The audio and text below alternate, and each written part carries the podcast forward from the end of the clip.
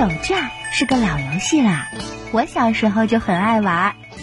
小朋友们围成一圈蹲下，其中一个小朋友站起来，拿着手绢开始在小朋友们的身后绕着外圈走。蹲着的小朋友就开始唱歌了：丢啊丢啊丢手绢儿，轻轻地放在小朋友的后面，大家不要告诉他。歌曲结束之前，丢手绢的小朋友必须把手绢放到某个小朋友的身后，然后快速的回到自己原来的位置。被选中的小朋友必须第一时间发现手绢就在他的身后，然后拿起手绢就去追刚刚丢手绢的小朋友。如果追到了，就算赢了；否则就输了。输了的小朋友需要表演一个节目给大家看。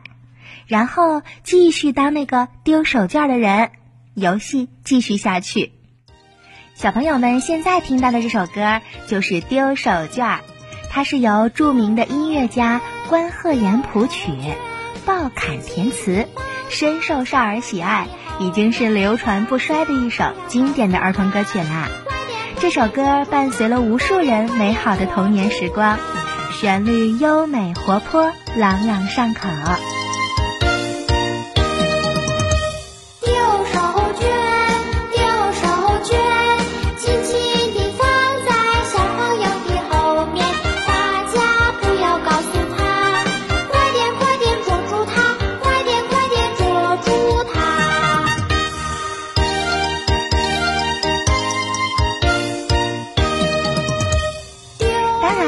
手绢这样的东西呀，现在很少能在小朋友的口袋里找到了。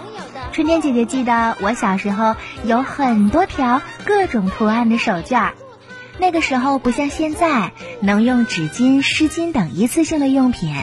过去每个人的口袋里都会有两条干净的手绢儿换着用。要知道，纸巾需要耗费大量的树木。